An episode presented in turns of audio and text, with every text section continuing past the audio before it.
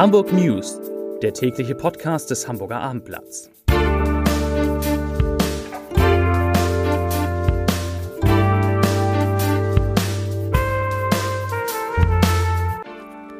Herzlich willkommen in einer neuen Podcast-Woche mit dem Hamburger Abendblatt. Mein Name ist Lars Heider und heute geht es um Zehntausende Hamburger, die meist verzweifelt versucht haben, einen Termin im Impfzentrum in den Messehallen zu bekommen. Weitere Themen. Der Lufthansa gelingt von Hamburg aus ein Rekordflug.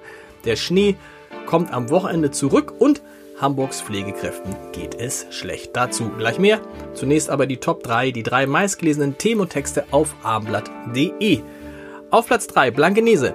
Angeklagter springt aus Fenster des Gerichts. Auf Platz 2 neue Schneefälle in Hamburg, dann macht der Winter eine kurze Pause. Und auf Platz 1, na klar, Corona-Impfung, wieder Chaos bei der Terminvergabe. Das waren die Top 3 auf abendblatt.de. Alle reden übers Wetter, ich auch, denn der Winter wird Hamburg und im Norden auch in den nächsten Tagen erhalten bleiben. Die sehr kalten Luftmassen aus dem Nordosten werden uns mit einer kleinen Verschnaufpause auch weiter Minustemperaturen und Schnee bescheren. Das sage nicht ich, das sagt Dominik Jung vom Informationsdienst wetter.net. Morgen früh wird es demnach mit minus 6 bis minus 7 Grad noch einmal sehr kalt. Es soll erneut schneien. Am Mittwoch legt der Winter dann die bereits zitierte kleine Pause ein, bevor er am Donnerstag mit Schnee und niedrigen Temperaturen zurückkehrt und am Sonntag und Sonntag, also in knapp einer Woche, soll es dann wieder genauso schneien wie am vergangenen Wochenende. Das ist doch eine gute Nachricht. Zu den weniger guten Nachrichten und damit zur Corona-Pandemie. Heute Morgen startete die Vergabe der 33.500 neuen Impftermine in Hamburg und erneut kam es dabei zu einem Ansturm und auch zu ziemlich viel Frust. Die telefonische Hotline 116 117 war teilweise heillos überlastet und auch die Online-Vergabe scheiterte häufig an den technischen Kapazitäten. Laut dem Sprecher der Sozialbehörde Martin Helfrich war der Andrang gerade in den frühen Morgenstunden erwartet worden und deshalb habe sich der Senat bewusst entschieden, über den Tag verteilt immer wieder neue Termine freizugeben. Das heißt, gerade heute Abend könne es sich lohnen, noch einmal die Internetseite impfterminservice.de, impfterminservice.de anzusteuern. Eine Besserung bei der Hotline 116 117, die ist dagegen nicht in Sicht. Sie werde absehbar sehr stark nachgefragt und auch ausgelastet bleiben, sagt die Sozialbehörde. Immerhin Hamburg erwartet im Februar rund 100.000 Corona-Impfstoffdosen von drei verschiedenen Herstellern. Das sind mehr als doppelt so viele wie im Januar, als die Stadt 44.000 Impfdosen, vornehmlich vom Hersteller BioNTech Pfizer, erhalten hatte. Zu den aktuellen Zahlen, die sind auch erfreulich. In Hamburg sind heute 155 Neuinfektionen mit dem Coronavirus gemeldet worden. Am Montag der vergangenen Woche waren es noch 201. Damit sinkt der Inzidenzwert weiter und liegt nun bei 86,1 Neuinfektionen pro 100.000 Einwohner in den vergangenen sieben Tagen. Gestern waren es noch 88,6. Und insgesamt sind wir jetzt auf so einem Niveau, das wir zuletzt so äh, Mitte Oktober hatten. Noch nie wurde in Deutschland so viel über Altenpflege diskutiert wie in Zeiten der Pandemie und wie belastend dieser Beruf wirklich ist, zeigt der aktuelle Pflegereport der Barmer Krankenkasse. In Hamburg fehlten demnach Pflegern und Pfleger in der Altenpflege im Schnitt an 24 Arbeitstagen pro Jahr. In den ausgewerteten Jahren 2016 bis 2018 waren 7,4 Prozent aller Hilfskräfte und 6,7 Prozent der Fachkräfte in der Altenpflege krankgeschrieben. Zum Vergleich, in anderen Berufen lag der Krankenstand in der gleichen Zeit im Schnitt nur bei 4,8 Prozent. Die Lufthansa hat den längsten Flug ihrer Geschichte erfolgreich absolviert. Nach einer Flugzeit von 15 Stunden und 36 Minuten und einer Strecke von 13.592 Kilometern landete der Airbus A350-900 heute um 9 Uhr Ortszeit auf den Falklandinseln. Die Maschine mit rund 90 Passagieren an Bord und 17 Crewmitgliedern, darunter vier Piloten, war am Sonntag auf dem Hamburger Flughafen, also in Fuhlsbüttel, gestartet. Die Route führte von dort zunächst über Spanien, dann über den Atlantik bis zu den Falklandinseln, die sich östlich von Südamerika befinden. Kalkuliert waren für den Rekordflug 92.600 Kilogramm Kerosin. Ein Mann ist am heutigen Vormittag aus einem Fenster im zweiten Obergestock, im zweiten Obergeschoss heißt es richtig, des Amtsgerichts Blankenese gesprungen und hat sich dabei schwer verletzt. Wie die Polizei auf Abendblatt-Anfrage bestätigte, stand der Mann als Angeklagter vor Gericht. Anscheinend versuchte er, sich durch den Sprung einer möglichen Verhaftung zu entziehen. Weswegen es zum Prozess gegen ihn kam, das ist bisher nicht bekannt. Dazu demnächst mehr auf www.abendblatt.de. Und das war's für heute schon für den Wochenanfang. Ich wünsche Ihnen einen schönen Feierabend und wenn Sie Lust haben, hören Sie jetzt noch mal kurz rein bei dem Gute Nacht Podcast vom vergangenen Freitag mit Johannes Strate. Eine neue Folge dieses Podcasts gibt's ja montags bis freitags immer um 21 Uhr auf, na, worauf? Auf abendblatt.de. Viel Spaß, wir hören uns morgen wieder. Bis dann. Tschüss.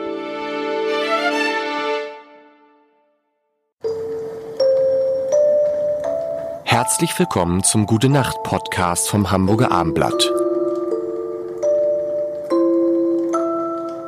Herzlich willkommen.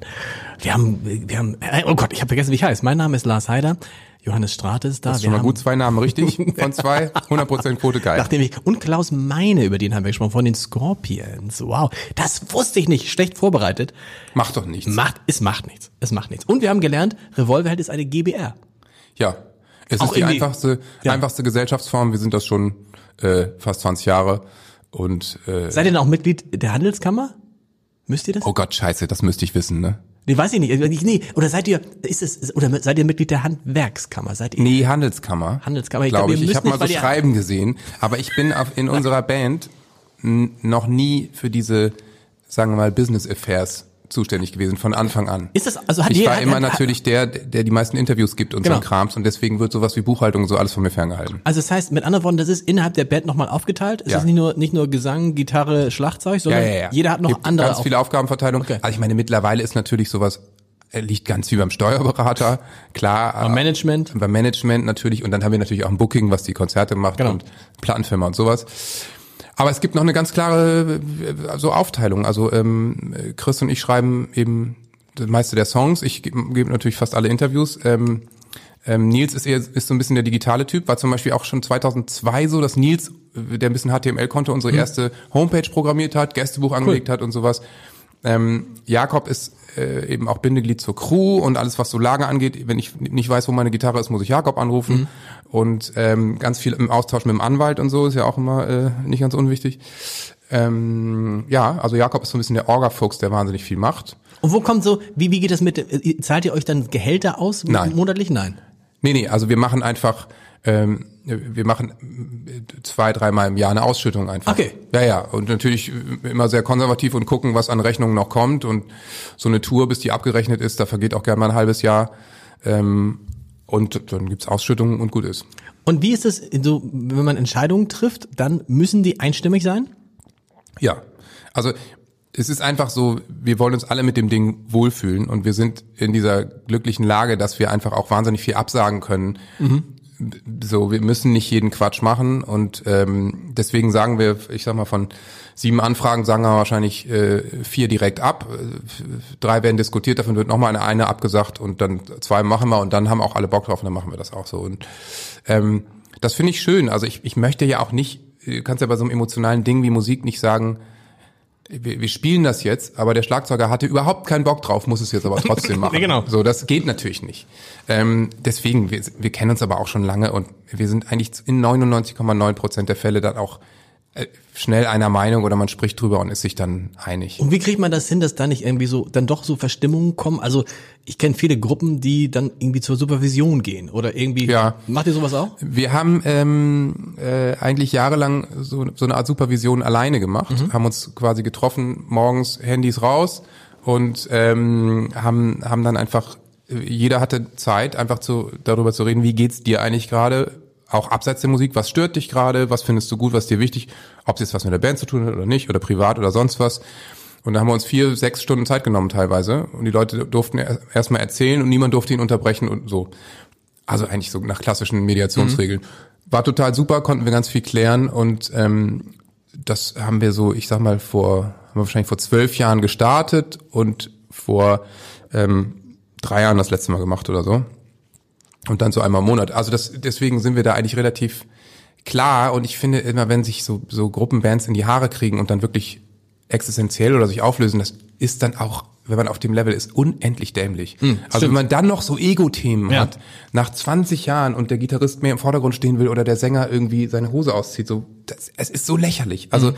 dann hast du einfach auch, dann solltest du selber für dich mal in Therapie gehen und deine Persönlichkeit mal umkrempeln, weil da offensichtlich äh, viel im Argen ist. Es ist natürlich bei vielen Künstlern auch gelegentlich mal was im Argen. Ähm, bei uns geht es einfach miteinander ganz gut und ich meine, wir wissen einfach sehr zu schätzen, dass das bei uns so gut läuft und dass wir das haben und deswegen pflegen wir das auch gemeinschaftlich und wollen damit auch uralt werden. Also so ist es nicht der Plan, jetzt in zehn Jahren aufzuhören, sondern ich kann mir schon vorstellen, auch mit 65 noch Revolver halt. Ja, warum denn nicht? Also, Hoffentlich. Also, toi, toi, toi. Toi, toi, toi. Aber es macht mir total Spaß und es ist sehr entspannt und schön mit den Jungs. Also da spricht bislang überhaupt nichts dagegen. Gute Nacht. Weitere Podcasts vom Hamburger Abendblatt finden Sie auf abendblatt.de slash podcast.